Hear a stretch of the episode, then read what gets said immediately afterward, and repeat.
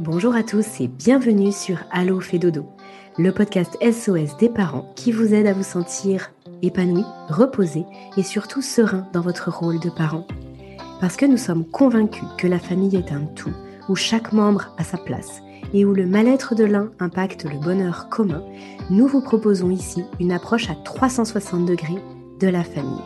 Nous vous parlons de votre quotidien sous tous ses angles. Vos enfants, vous, en tant que parents, mais aussi et surtout la qualité de la relation sont au cœur des sujets de chaque épisode.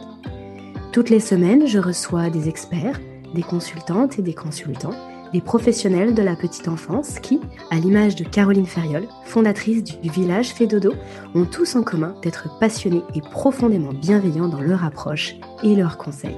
Nous parcourons ensemble les sujets qui vous intéressent, vous intriguent et vous troublent parfois. Car oui, en tant que parent, de nouvelles questions émergent chaque jour et les bonnes réponses font toute la différence. Très bonne écoute à toutes et à tous. Bonjour Gladys. Bonjour. Gladys, bienvenue sur Allo Fédodo. C'est la première fois que je te reçois sur le podcast. Tu es psychologue et aujourd'hui, ben, nous allons parler de psychologie. Alors, euh, avant de se poser la question du pourquoi on consulterait un psychologue, comment ça fonctionne, qu'est-ce que ça peut nous apporter, je te propose peut-être euh, déjà de, te présenter et puis de nous dire aussi en quelques lignes, euh, c'est quoi un psychologue? Alors, donc, je suis Gladys Romain, psychologue depuis une dizaine d'années maintenant, diplômée en 2007 avec un parcours euh, orienté dans un premier temps euh, autour de la prise en charge de parents et de professionnels de la petite enfance, euh, autour de problématiques voilà, qui peuvent toucher le rapport à l'enfant, des problématiques en lien avec l'enfant directement. J'ai ensuite travaillé pendant 12 ans dans le cadre, dans le champ de la santé mentale, où je prenais des personnes en charge avec des problématiques euh, addictives, des dépressions, deuil, tout ce qui peut toucher à l'anxiété. Euh, Aujourd'hui, j'ai une pratique en libéral où je reçois aussi bien des enfants, des adolescents, des adultes et des couples. Euh, avec euh, des spécialisations autour des troubles des conduites alimentaires, la périnatalité et l'addictologie. Pour parler euh, de ce qu'est un psychologue, effectivement, euh, ce mot euh, est devenu un peu en vogue depuis quelques années. Mais il est bon de savoir que le titre de psychologue est un titre protégé, c'est-à-dire qu'il est réglementé par des décrets et des lois, notamment la loi de 1985. Et en fait, il s'agit d'une formation universitaire de, de 5 ans, centrée sur la compréhension du comportement humain. Le psychologue, il a, on va dire qu'il a une écoute et une lecture particulière de ce que va lui amener la personne qui l'accompagne. Il va observer, analyser, repérer, évaluer. Il accompagne, il soutient, il met en sens et puis il peut préconiser. Par contre, euh, le psychologue ne donne pas de solution toute faite. Et pour moi, c'est quelque chose qui peut aussi alerter, de se dire, attention, quand je vais voir un psychologue, euh, si je ressors avec une petite euh, carte une petite fiche avec des solutions toutes faites, voilà, on s'écarte un petit peu du cœur même du métier. Hmm.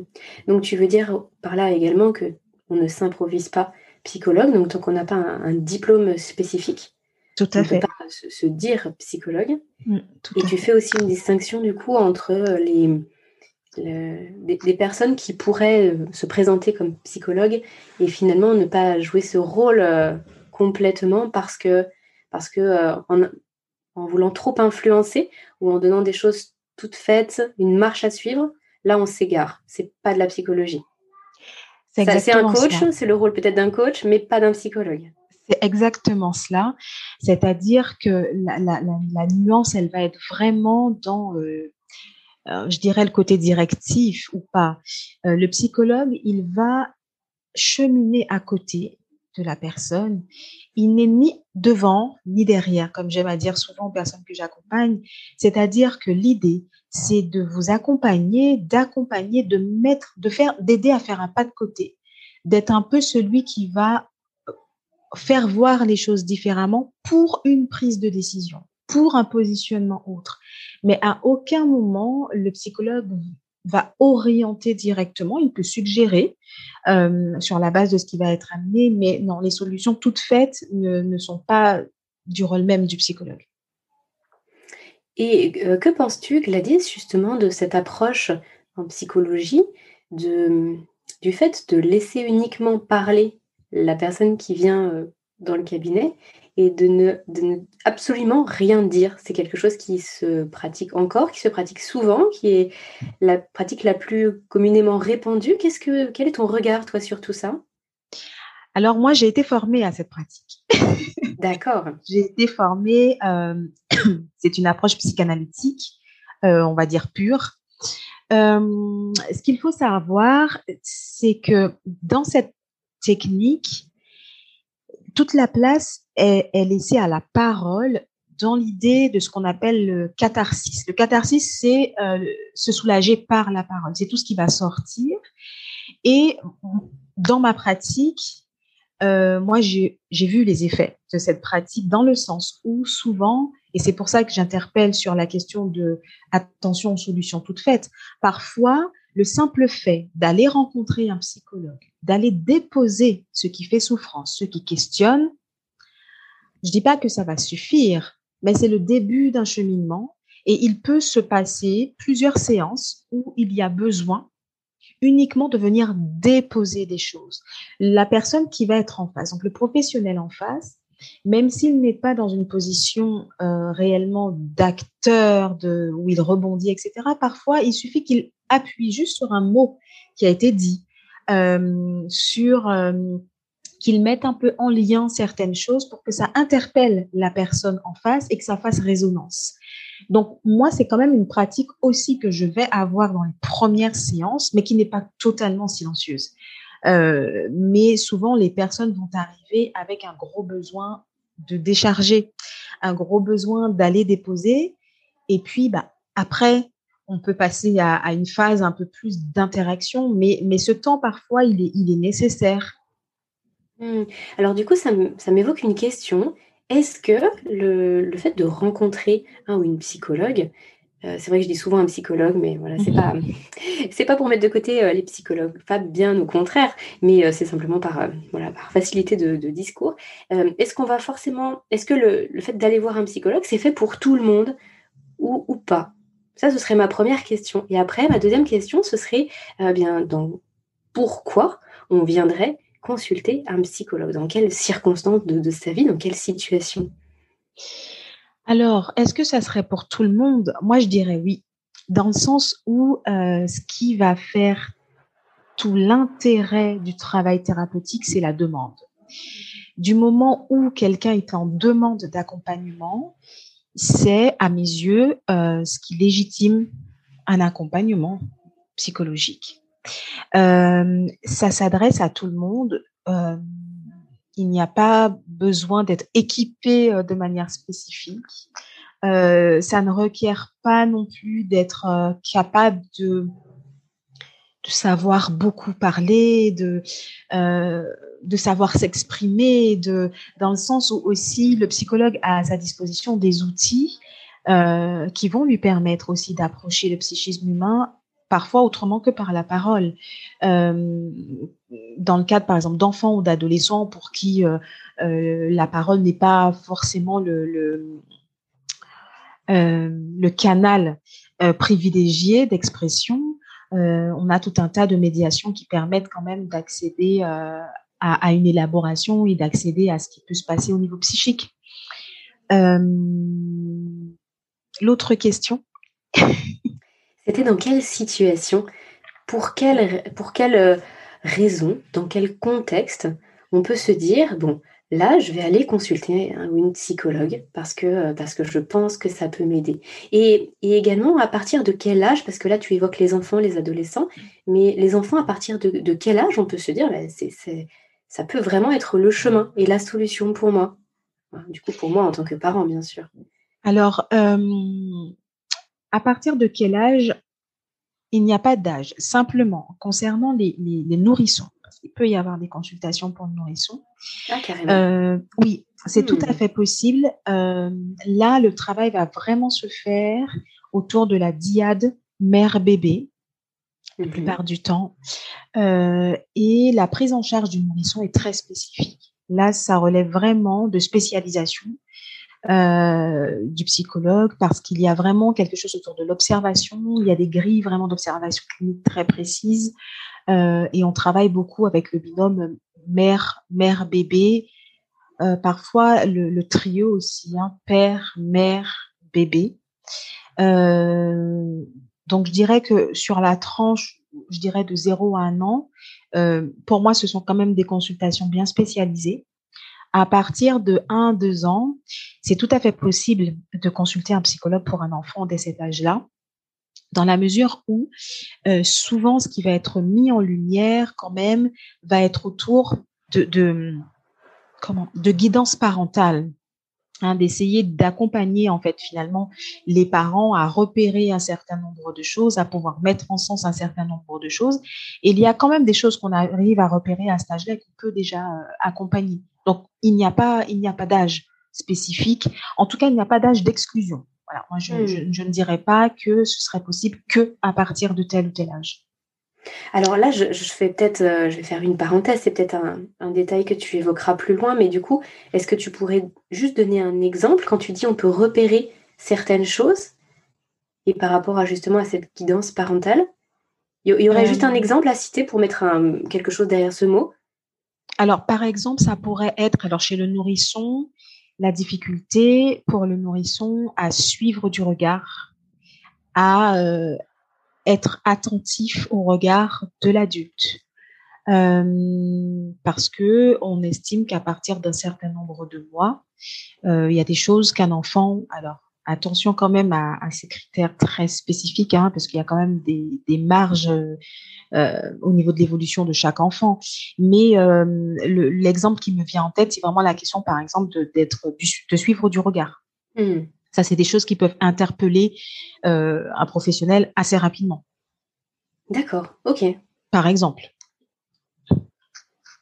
après, concernant les, les motifs de consultation, euh, je dirais que euh, ça peut être euh, pour des enfants plus grands. Alors, je dirais pas forcément dans, dans, dans l'ordre de, d'âge de développement des enfants, mais ça peut être un enfant qui tape souvent, qui mord, mais le caractère excessif est important. Hein. Voilà, des difficultés d'endormissement, de l'agressivité pour les enfants un peu plus grands, de, de l'énurésie, un manque de confiance en soi, euh, du côté du parent, on peut être du côté euh, euh, d'un sentiment d'impuissance, de se sentir complètement démuni. il peut y avoir aussi la question de, la difficulté à établir des liens avec son enfant cette espèce d'instinct parental ou maternel qui ne se crée pas, la difficulté vraiment à tisser quelque chose. du côté de l'enfant, ça peut être aussi des enfants euh, qu'on sent très craintifs, qui ont peut-être des difficultés d'adaptation, qui sont euh, euh, qui ont des difficultés à gérer les changements, qui ont du mal peut-être à être avec d'autres enfants.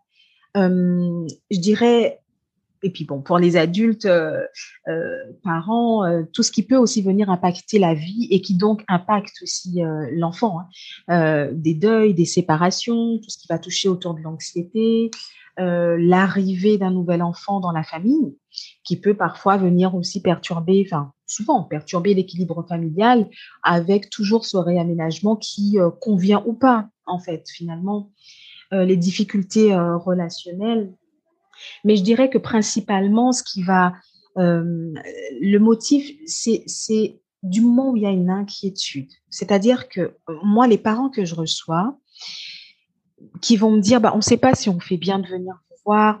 Moi, je dis toujours que le plus important, c'est de venir à un moment donné déposer son inquiétude quelque part. Parce que je fais profondément confiance euh, dans ce que peuvent ressentir les parents. Euh, je dirais souvent qu'on ne va jamais consulter pour rien, euh, parce que parfois, une consultation va suffire à venir se dire, bon, ok, on a posé des choses, on a exploré un peu, on laisse un peu décanter, on voit ce que ça peut donner. Euh, donc, du moment où on se questionne, euh, où l'inquiétude est présente, il y a là un motif de consultation, à mon sens. Donc, ce que, ce que j'entends là, c'est qu'effectivement, à partir du moment où on ressent un, mal-être, que ce soit mm, pour les parents en eux-mêmes, donc pour nous en tant que parents, donc nous-mêmes, la façon dont on est parent, mais ça peut être, tu as évoqué le couple aussi tout à l'heure, ou la famille, ou alors qu'on vienne parce qu'il y a une inquiétude pour l'enfant. Euh, tout ça, ça fait partie des démarches et des, des, raisons qui font que les gens peuvent se retrouver dans ton cabinet. Tout à fait. En fait, on va dire aussi qu'il y a cette question euh, d'avoir tout tenté. Il y a aussi des personnes que je vais recevoir et qui vont, venir et me dire, là, je n'ai plus de cartes en main, je ne sais plus, j'ai tout essayé. Et euh, avec cette culpabilité, hein, parfois, de dire, ben, on aurait dû venir avant, etc. Non, je dis souvent, attention, euh, moi je crois aux, ressources et aux compétences de chacun, du couple parental, du parent, de l'enfant. Euh, si quelque chose peut se mobiliser dans la famille sans l'aide d'un intervenant extérieur, d'un tiers, tant mieux. Euh, venir voir un psychologue, c'est quand on a finalement l'impression que les stratégies pour tenir bon ne tiennent plus. Euh, si le mal-être reste intense, qu'il est invalidant, qu'il s'installe euh, sur la durée, euh, quand on a l'impression que les choses se répètent, c'est-à-dire un dysfonctionnement ou un mal-être, mais qui se répète, une sensation d'impasse, de, ne pas ou de ne plus y voir clair, le sentiment d'être bloqué, d'être submergé, que les ressources sont essoufflées, que nous n'arrivons plus à faire face, là, sont des motifs de consultation. À savoir que ce ne sont pas euh, les événements en eux-mêmes qui vont être euh, finalement des motifs de consultation. Ce qui va être important, c'est comment on les, on les vit. Euh, Parce que moi, j'entends souvent, euh, j'ai un enfant de six mois, je suis en train de vivre un deuil, il faut absolument que j'aille voir un psychologue. Alors moi, je demande pourquoi? pourquoi? Euh, bah parce que quand même, c'est pas anodin ce que je suis en train de vivre. Il y a le bébé au milieu. Eh ben, si ça peut rassurer, bon, pourquoi pas. Mais le psychologue, d'ailleurs, je me dis, il n'est pas là pour rassurer. Il est là pour mettre au travail des choses. Euh, mais combien de, parents, de couples, de familles et d'enfants que je peux accompagner qui finalement arrivent sur un peu prescription ou sur conseil de l'entourage, de l'enseignant, je ne sais quoi, euh, mais qui, eux, vivent, se débrouillent avec ça et se débrouillent bien. Quand je dis se débrouillent, c'est-à-dire font avec. Et, et parce qu'en vrai, ce n'est pas l'événement lui-même, c'est vraiment la façon dont on le vit. Euh, ça, va dépendre du seuil de tolérance de chacun face aux événements du seuil d'acceptation de chacun face aux événements. C'est là, en fait, où, va être vraiment, moi je dis souvent, le meilleur indicateur, c'est vous. Qu'importe ce que va dire l'entourage, les amis, etc., si à un moment donné, vous vivez quelque chose de manière que vous vous sentez submergé par, ce que vous vivez, là, il y a un motif de consultation. Parce que, à l'inverse, il peut y avoir des situations, entre guillemets, anodines, qui vont énormément bouleverser et brasser euh, quelqu'un. Là où 100 euh, autres personnes ne seraient pas brassées et bouleversées. Donc c'est vraiment le rapport qu'aura la personne, le rapport qu'aura le parent euh, à ce qu'il a pu vivre, qui va vraiment être l'indicateur. Comment est-ce que moi je vis en fait l'événement? C'est extrêmement intéressant, Gladys, que tu fasses là cette, distinction et effectivement, tu vois, à titre personnel, je, ne l'aurais pas imaginé ainsi. Je ne pensais pas que c'était un peu quand on était à bout de souffle, finalement, en, bout de course, qu'on pouvait se poser cette question-là. J'aurais imaginé que le travail aurait pu être, par exemple, plus porteur si on le faisait un petit peu par anticipation, en amont, ou si on sent qu'il y a quelque chose qui n'est pas forcément très confortable, mais bon, c'est ok, ça va, mais on peut quand même se dire, allez, histoire de mettre toutes les chances de mon côté. En fin de compte, finalement, il ne faut pas trop se précipiter, si je comprends bien. En fait, alors moi, je dirais effectivement que euh, dans, l'approche thérapeutique, euh, en tout cas dans l'intervention d'un psychologue, il y a plusieurs niveaux. Il va y avoir aussi le niveau de la prévention aussi. Mais euh, parfois, alors cette question de venir à temps, de consulter à temps, c'est toujours pareil. Le, la jauge, elle appartient à la personne qui va venir en consultation. Dans la mesure où parfois je vais recevoir des, des mères qui arrivent vraiment euh, en état avancé de détresse, je dirais comme ça, et qui vont me dire j'aurais dû le faire avant. Tout le monde m'avait dit, mon médecin généraliste m'a alerté, mon conjoint m'a alerté, mes amis, ma famille. Oui, mais je pense qu'il y a quand même quelque chose dans chacun qui est de tenter de se mobiliser par ses propres moyens. Et heureusement, euh, parfois, l'accompagnement qui, qui, dure, c'est-à-dire qui va tenir, c'est celui qui démarre au moment où la personne concernée se sent prête à le faire. Et pour certaines personnes, il faut qu'elles en arrivent à ne plus pouvoir tenir. Donc la jauge, elle est très très euh, différente euh, en fonction des personnes, euh, parce que à l'inverse, il y a aussi des personnes qui vont se dire, je vais, bon, alors je prends beaucoup l'exemple des mères parce que ce sont elles que je reçois, on va dire, qui font plus facilement cette démarche que les pères, mais je reçois aussi des pères et des couples. Donc je vais souvent prendre cet exemple de voilà des mères, mais pas du tout dans l'idée d'être réductrice dans mon, propos, mais euh, qui vont me dire, bah, voilà, je suis enceinte, par exemple. Euh, c'est mon deuxième enfant ou c'est mon troisième, mais euh, les deux premières grossesses ont été compliquées. enfin voilà, donc je prends un peu les devants et je vais venir voir. Alors pourquoi pas hein? Ça, je le fais aussi. parce que quelque part, je me dis, dans, dans cette situation un peu spécifique. Ce que vient déposer la mère, là, justement, c'est pas tant je prends les devants, c'est finalement venir peut-être apaiser quelque chose qui n'a pas été apaisé des, hmm. situations passées. Hmm. Clôturer certaines choses c'est ça, avant d'entamer autre chose. Voilà. Hmm. Même si l'idée, quand elle arrive, c'est de dire je, préviens, j'anticipe pour ne pas. Moi, ce que j'entends souvent dans finalement le discours euh, derrière le discours latent, c'est quelque chose de euh, d'une peur que ça recommence parce que pas clôturé effectivement en amont.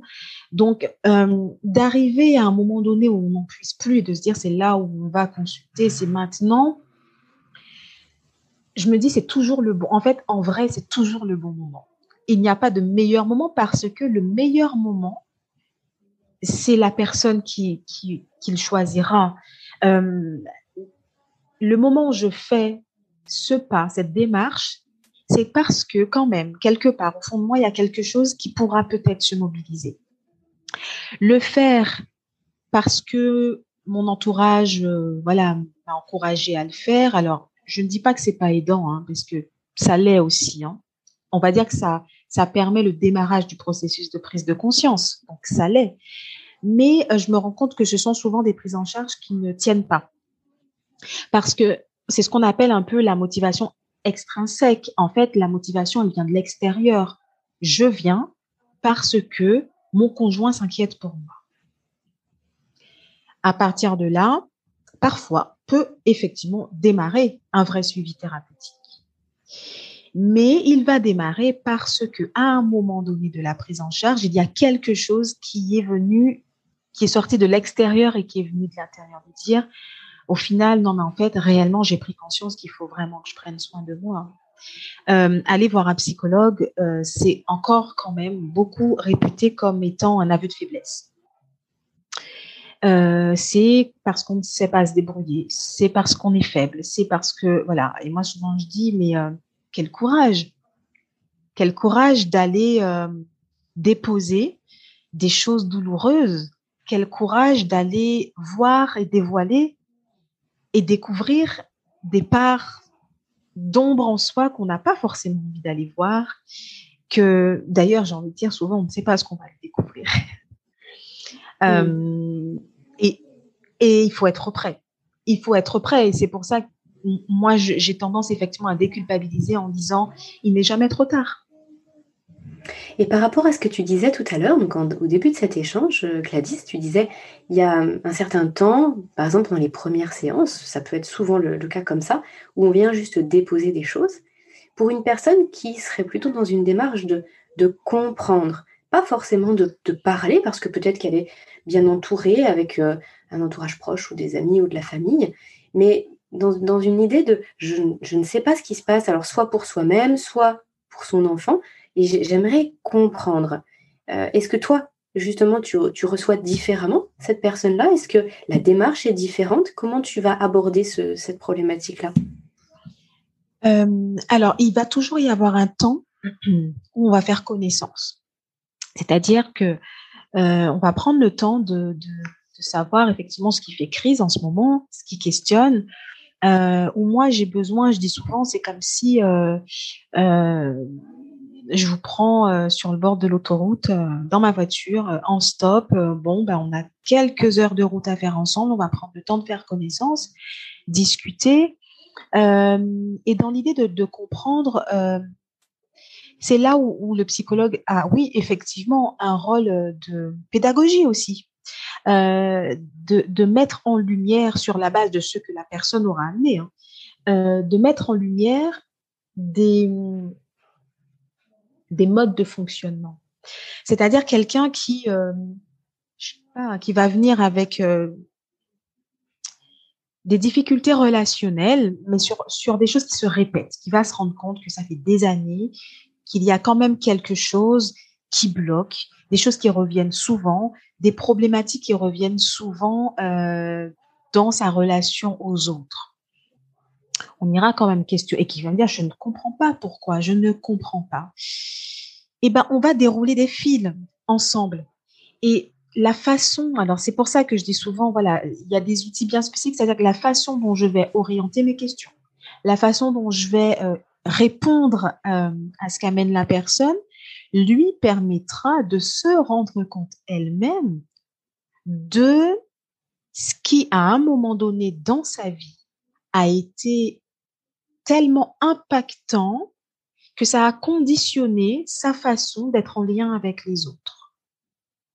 C'est-à-dire que je fais toujours attention à ne pas anticiper ce que la personne est en mesure de recevoir. Parce que parfois, ce qui va être amené de manière assez abrupte, c'est-à-dire que parfois, en deux séances, il y a des choses qu'on a repérées. Mais si c'est amené de manière trop abrupte, c'est-à-dire à un moment donné aussi où le, la personne n'est pas prête à le recevoir, ça peut tout à fait faire l'effet inverse, c'est-à-dire que c'était trop tôt, hop, je me referme, c'était trop brutal. Donc l'idée, c'est vraiment d'accompagner et oui, d'avoir ce rôle effectivement pédagogique, de se dire, bah, par rapport à ça, ça, ça, qu'est-ce qui vous a amené peut-être à, à ça? Et si on faisait autrement, c'est-à-dire, c'est pousser la personne en fait à prendre un peu de hauteur, à faire un pas de côté sur son fonctionnement et, en, je l'accompagne à le regarder avec moi. On va regarder ensemble. Et puis on en reparle. Qu'est-ce que vous en pensez? Qu'est-ce que vous en avez compris de ça? Est-ce que ça vous rappelle une situation plus ancienne? Est-ce que vous repérez euh, ce schéma qui se met en route tout seul? Parce que parfois la personne vient avec sa plainte.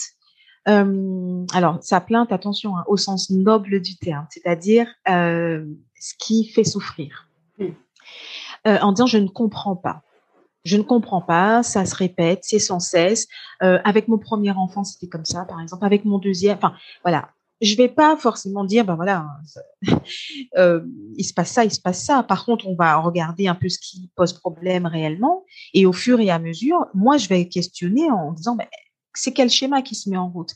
Est-ce qu'il y a des choses que vous avez vécues avant, par exemple, qui pourraient expliquer ça? C'est-à-dire que je pousse à la réflexion de façon à ce qu'ensemble, on trouve ces réponses à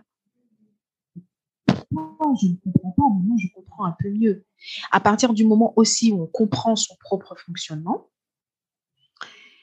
on a comment? Une main mise dessus. C'est-à-dire que la compréhension de son fonctionnement propre permet de pouvoir passer à l'action et de pouvoir mettre en place des choses pour éviter d'être dans la répétition. Donc, je, je peux tout à fait répondre à ces questions de je ne comprends pas, je veux comprendre. Parce que euh, je pense qu'en tant que psychologue, on a aussi cette fonction qui est celle de euh, d'avoir, oui, ce rôle parfois de pédagogue, en, expliquant comment fonctionne un psychisme humain, en expliquant comment est-ce que, par exemple, des, expériences précoces de la vie peuvent venir non pas déterminer, je, je ce n'est pas un terme que j'affectionne particulièrement, mais impacter et orienter. Le déterminisme, pour moi, ne laisse pas de marge de manœuvre, à mon sens. Mhm. Donc, voilà, comment est-ce que ça peut venir impacter Comment est-ce que ça peut venir orienter Oui. Euh, et souvent, moi, j'accompagne là-dedans, oui, à dire, ben, je vais vous accompagner à comprendre ce qui se passe pour vous et ce qui, effectivement, peut euh, impacter de telle ou telle façon. Alors, que ce soit face à un adulte qui se questionne, mais que ce soit aussi face à un parent qui, euh, par moment, peut se sentir un peu perdu, hein, en disant euh, voilà, je ne comprends pas, je ne comprends pas mon enfant ou je ne comprends pas mes propres réactions. J'ai besoin d'y mettre du sens. Là, on peut effectivement accompagner à dire bah, on va, on va poser les choses et on va comprendre ce qui se passe pour vous. Et bien sûr que là, il y a un rôle pédagogique très clair sur euh, voilà le fait d'expliquer ce qui se passe. En tout cas, la lecture que moi je peux en avoir et que je soumets à la personne. Hmm. C'est très clair. Euh, Gladys, est-ce que tu travailles avec, euh, avec plusieurs autres professionnels, je veux dire, en termes de contact, en termes de réseau Est-ce que certains autres professionnels peuvent orienter les parents, que ce soit pour eux-mêmes ou pour leur enfant, vers toi? Est-ce que, à l'inverse, toi, tu vas orienter des familles vers d'autres professionnels? Je pense là, quand, euh, je pense aux enfants, je pense par exemple à tout ce qui va être. Euh, alors, tu évoquais la guidance parentale, ça peut être bah, par exemple euh, Laura Naliran chez Apinani, qui vient justement mhm. aider à mieux relationner entre les parents et, les enfants. Et là, on n'est pas sur de, de l'accompagnement par une psychologue, mais c'est vraiment juste de, la relation parentale, mais ça peut être aussi, par exemple, des psychomotriciens mmh. qui vont aider les enfants aussi à, à, fonctionner un petit peu autrement pour les aider à ce que ce soit plus facile dans leur quotidien. Euh, bref, est-ce que toi, tu es entouré de certains autres professionnels vers qui tu orientes ou qui t'orientent des familles? Alors, euh, je travaille beaucoup en lien. Euh, je pensais tout à l'heure à, la question des motifs de consultation. Parce que je m'étais noté dans un coin de ma tête la question aussi quand il y a des, des problèmes somatiques qui se répètent, qui sont inexpliqués. Euh, quand je reçois parfois au cabinet des parents qui viennent, euh, mon fils a tout le temps mal au ventre, euh, nous pensons qu'il est stressé. Attention, je me dis, avant d'intervenir sur un autre plan, on va toujours regarder s'il n'y a pas un souci au niveau somatique, euh, au niveau du corps, tout simplement, physiologiquement, parce que parfois il s'agit simplement de ça. Euh, donc dans ma pratique, j'ai appris, on va dire, à délimiter aussi euh, les contours de mon intervention. Et je peux aussi bien orienter vers des naturopathes que des aromathérapeutes, euh, des, euh, bah, des psychomotriciens, je n'ai pas, euh, je, ne me dis pas en, en prenant en charge quelqu'un que ma seule intervention suffira parce que, de surcroît, on va dire que pour résoudre un problème, il peut y avoir plusieurs portes d'entrée. Euh, moi, j'ai eu parfois à interrompre certains suivis parce que d'autres choses se travaillaient, notamment par exemple autour du rééquilibrage alimentaire, etc. Et qui ont permis, une fois que cette euh, inquiétude était moins criante, qui ont permis de libérer, on va dire, de l'espace psychiquement pour pouvoir élaborer et mettre au travail quelque chose. Euh, et inversement, tout professionnel qui à un moment donné estime qu'une prise en charge psychologique serait intéressante, ou en tout cas une prise en charge, prendre un avis, euh, mes portes sont toujours grandes ouvertes. Et de ce, de ce fait, euh, c'est pour ça que tu proposes, par exemple, euh, une séance ou alors un accompagnement plusieurs fois, plusieurs séances, un vrai suivi. Finalement, ça, ça va venir dépendre aussi de tout ça, de ce que toi, tu as déterminé et puis de ce que la personne a besoin de déposer ou vient chercher.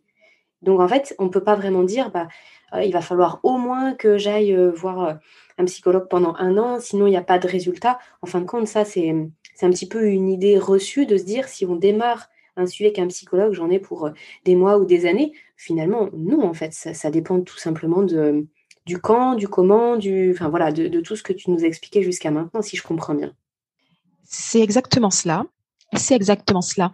Euh, et c'est aussi pour ça que je préviens toujours en disant je ne sais pas combien, enfin, je, je ne peux pas déterminer au départ, euh, le temps que ça prendra dans, dans le sens où je, ne suis pas maître de la façon dont la personne va se, va se mobiliser, euh, de la façon dont les choses vont prendre corps. Par contre, à l'inverse, j'explique toujours que moi j'accompagne, que je ne détermine pas les choses et que par conséquent, on définit ensemble la rythmicité, euh, on peut tout à fait parfois aussi faire quelques séances, s'arrêter, parce que parfois il y a besoin d'un temps pour que pour intégrer en fait ce qui a été mis au travail. Et puis revenir parce que ben, on comprend un peu mieux certaines choses, on aimerait peut-être euh, enfin comprendre d'autres choses. Donc euh, l'idée effectivement c'est de se dire on peut Enfin, d'autant que ça dépend aussi du motif de consultation. Parfois, euh, ça m'est arrivé de recevoir des personnes trois ou quatre fois euh, parce que l'idée c'était plus dans dans le cadre du soutien, dans quelque chose qui vient peut-être soutenir la personne dans une étape un peu particulière de, sa vie, un passage comme ça, où pendant quatre, cinq séances, il y a besoin d'un lieu pour prendre un peu de distance, poser des choses, être aiguillé et ça suffit. Et puis peut-être que cette personne, je la reverrai euh, deux ans après parce qu'il y a autre chose qui, questionne. Euh, et tout comme je vais parfois avoir des personnes qui viennent pour euh, un motif précis. Et au final, euh, se, se, se, sentent le besoin de, de, de se lancer dans un travail psychothérapique plus approfondi aussi. C'est-à-dire que le motif principal, enfin premier de consultation, euh, ouvre des portes parfois à des questionnements autres et plus profonds. Donc c'est vrai que la, la, la durée, euh, la forme que va prendre un, un peu l'accompagnement va vraiment dépendre de la personne, de la problématique et puis de ce que nous aurons défini ensemble. Euh, moi, je travaille aussi parfois euh, sur la question des objectifs. Mmh Alors justement, par rapport à, cela, euh, Gladys, quand nous avons préparé là toutes les deux cet échange, on, s'est mis d'accord qu'il était vraiment important de pouvoir bien définir dans quelle, dans quelle situation finalement on faisait appel, on avait recours à un psychologue, et puis de bien définir tout cela, parce que c'était, c'est à, mon sens quelque chose de, très important.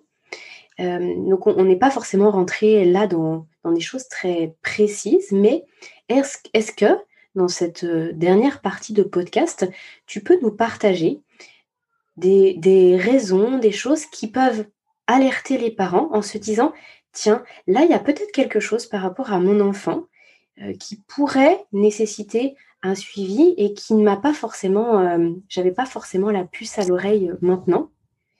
Mais il y a des choses qui, toi, de ton œil de professionnel, t'alerteraient. Comme tu nous as dit tout à l'heure, bah, par exemple, un, tout petit nourrisson qui ne suivrait pas le, regard. Ça, sont des choses qui, t'alertent. Est-ce que tu t'es rendu compte dans, tes consultations qu'il y avait des choses qui revenaient vraiment souvent et qui doivent alerter les parents pour au moins se poser la question, faire ce chemin-là, sans forcément rentrer dans, trop de détails Alors, je dirais euh, quand même que euh, la principale alerte, surtout quand, surtout dans le cas d'un enfant qui est très petit, ça reste l'inquiétude parentale.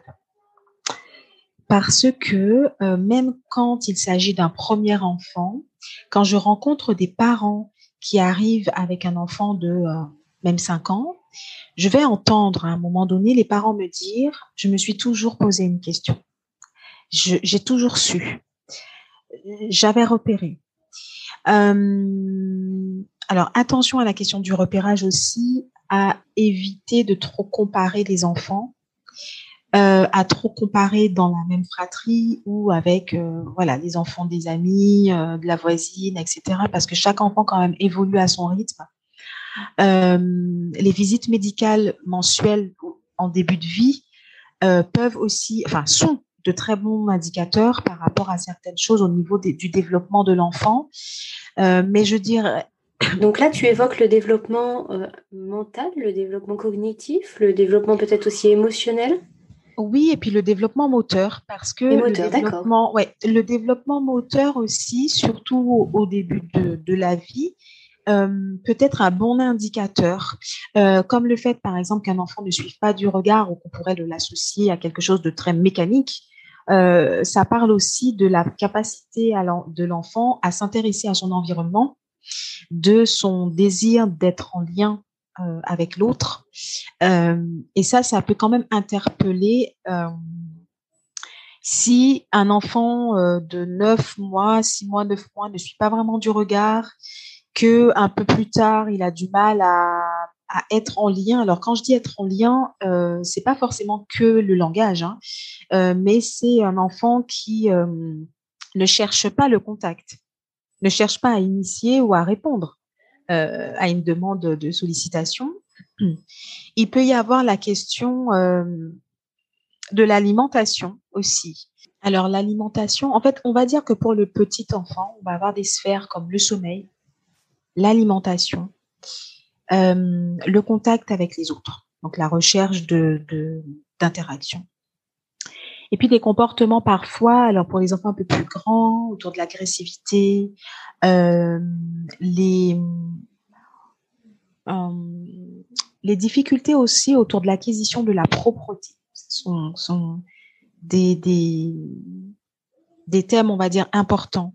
Euh, un enfant qui, qui peut avoir beaucoup de mal à aller à la selle, mais au-delà de l'idée de la constipation, qui serait plus du côté d'avoir peur vraiment d'aller à la selle, euh, des difficultés d'endormissement, un enfant qui se tape, un enfant qui est en retrait, un enfant qui, qui aurait des peurs qui paraissent excessives.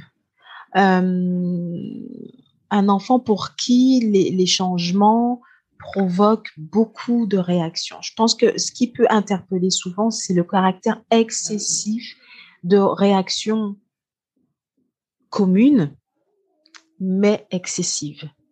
C'est plutôt ce caractère-là parce que euh, des difficultés d'adaptation, plus ou moins, il y en a chez tout enfant. Euh, sauf que pour certains, elles vont être majeures. Euh, quand il y a des événements nouveaux. Il y a, il y a effectivement l'adaptation à la nouveauté pour les enfants qui peuvent interpeller. Un enfant qui va être aussi peut-être très très réactif au bruit au bruit très fort. donc à chaque fois quand même ce que je, nomme là c'est quelque chose qui serait en plus, voyez, c'est-à-dire quelque chose qui, qui existe chez tout enfant, mais où là on se dit bah quand même ça paraît beaucoup est-ce que c'est toi, euh, Gladys, de par euh, là, bah, le, diplôme que tu as et la formation que tu as, est-ce que c'est toi qui viens poser certains diagnostics Je pense par exemple aux enfants qui sont dits euh, hyperactifs, hypersensibles, au potentiel, ou tout ce qui va relever du spectre autistique. Est-ce que ça, c'est du ressort du psychologue de dire votre enfant, il y a ça, il y a cette difficulté-là, ou c'est uniquement de, l'ordre vraiment du médecin? Alors, le, pas forcément, en fait, ce qui va être compliqué dans, effectivement la question du diagnostic, c'est euh, que c'est à la croisée de plusieurs évaluations professionnelles. Mmh. Donc, il va, en fait, on va croiser les données médicales avec les données d'un accompagnement psychologique, par exemple, mais aussi avec, euh, par exemple, euh, un neuropsychologue euh, qui, lui, va être plus dans les évaluations. Le psychologue aussi hein, intervient dans l'évaluation psychologique, dans l'évaluation psychométrique et peut, oui, à travers des, des, tests, on va dire, poser un certain nombre de diagnostics. Donc, tu peux être sollicité, par exemple, par un médecin qui suit une famille, un enfant, pour venir bah, soit infirmer, soit confirmer ce que, ce que lui euh, a, a, perçu. Oui, tout à fait. Ça peut venir effectivement du médecin, euh, ça peut venir euh, de l'école, par exemple, pour les enfants qui sont scolarisés. ça peut venir d'un médecin de PMI, par exemple, pour un enfant qui serait en crèche et pour qui, euh, voilà, on se questionne. Et quand même, l'importance du réseau, là, prend tout son sens. Euh, parce que, par exemple, dans le cas de troubles autistiques, euh, on sait quand même que ça prend du temps. Alors, un peu moins maintenant, mais que ça peut parfois hein, prendre du temps, en fait, à poser un diagnostic. Et moi, dans ce cadre-là, quand j'ai repéré des choses qui pourraient me faire penser à, une évolution vers les troubles autistiques, j'oriente quand même vers des équipes spécialisées euh, qui font des diagnostics avec une équipe pluridisciplinaire. C'est un peu aussi la complexité du travail en libéral, c'est euh, bah, qu'on est seul face aux patients et euh, que pour certaines problématiques, le travail en équipe pluridisciplinaire est très important parce que vont être évaluées des choses à plusieurs niveaux. Donc là, il va y avoir une évaluation euh, par un psychomotricien, par un médecin, par un psychologue. Enfin, il y a plusieurs sphères là qui vont intervenir pour pouvoir affiner le diagnostic. Mais euh, le psychologue en a, euh, voilà, peut et intervient dans l'évaluation et dans le, fait de, déterminer un diagnostic. Oui. pendant qu'on est en train d'évoquer les différentes professions, est-ce que tu peux nous faire un tout petit distinguo entre psychologue, psychanalyste, psychiatre? Parce que souvent on dit psy, un petit peu dans le langage courant, mais finalement, qu'est-ce qu'il y a derrière ça? Euh, Très, très simplement, hein, de, voilà, juste pour que là, les, parents qui nous écoutent puissent se faire une petite idée, parce que parfois, quand on va chercher un professionnel à côté de chez soi, eh bien, en fait, il y, a tout ça qui apparaît, et on se dit, mais c'est quoi finalement la différence? Qui, va m'accompagner pour, pour ma, ma problématique? Tout à fait. Alors, donc le psychologue, comme je le disais au tout début, hein, euh, a une formation universitaire euh, va être spécialisé sur la compréhension des comportements humains et du psychisme humain. Euh, il ne prescrit pas, et c'est ce qui fait la grosse différence avec un médecin psychiatre, qui est un médecin spécialisé en psychiatrie. Donc c'est un médecin qui prescrit, qui lui va intervenir euh, beaucoup plus sur la question de la physiologie du cerveau et maîtrise les molécules. certains médecins psychiatres sont aussi formés, euh, la plupart hein, quand même, à des, enfin voilà, l'écoute, etc. Mais on va dire que la grosse différence euh, réside dans le fait que le, psychiatre est un médecin, euh, donc peut prescrire des traitements, ce que ne fait pas le psychologue. Le psychanalyste, quant à lui, détient son titre après avoir fait une cure analytique. Donc, c'est-à-dire après avoir lui-même cette mis, comme on dit, sur le divan. Euh, donc, quelqu'un qui aurait fait une analyse de tant d'années euh, peut être psychanalyste. Donc, par exemple, un psychologue peut être psychologue et psychanalyste. Mais euh, il n'y a pas une formation universitaire permettant d'obtenir le titre de psychanalyste. Et dans la pratique, qu'est-ce qui apporte euh, Donc j'ai bien compris la différence entre psychiatre et psychologue. Donc il y a cette notion bah, d'études de, médecine et du coup de prescription. Et par rapport au psychanalyste, qu'est-ce qui fait qu'on va choisir plutôt un psychologue ou plutôt un psychanalyste? Donc pour soi, mais aussi pour les enfants. Est-ce que par exemple on peut amener son enfant chez un psychanalyste? Voilà, c'est vraiment forcément le psychologue? Non, on peut tout à fait. Enfin, certains. Alors euh, certains psychanalystes reçoivent des enfants dans le sens où euh, le psychanalyste, son seul outil, c'est la parole. C'est aussi ça qui peut faire la différence avec un psychologue.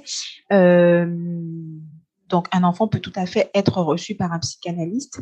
Le psychologue, lui, va travailler aussi avec des outils de médiation.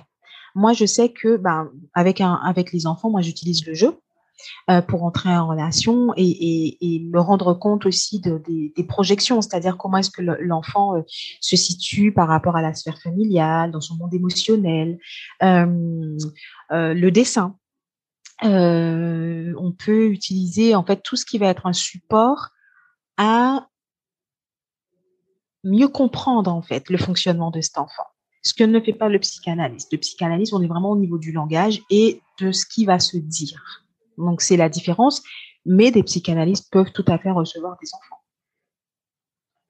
Merci beaucoup Gladys pour cette, pour cette petite précision, cette distinction. Euh, est-ce que tu souhaiterais nous dire un petit mot de la fin? Un mot de la fin. Moi, j'aurais envie de dire euh, aux parents, euh, à chaque parent, aux couples parentaux, euh, de se faire confiance, euh, de faire confiance en leur ressenti, de faire confiance en leur, enfin, en leurs compétences, de faire confiance aux compétences familiales également, et de garder en tête que malgré tout, vous n'êtes jamais seul. Euh, je reviendrai sur simplement ce que j'ai dit à un moment donné, il n'est jamais trop tard pour faire une démarche. Le bon moment, c'est celui que vous aurez décidé. Super, merci Gladys. Nous allons rester sur ce mot de la fin. Je rappelle Gladys que tu fais partie du village Fédodo et que à ce titre tu euh, déjà on te retrouve sur euh, le site de l'univers Fédodo et que tu proposes des consultations par visio donc pour toutes les personnes qui souhaiteraient te contacter, je vais mettre le lien d'accès à ta page sur le site du Village Fédodo dans la description du podcast. Je te dis à bientôt. À bientôt. Cet épisode touche à sa fin, il est l'heure de se quitter, mais pas pour très longtemps.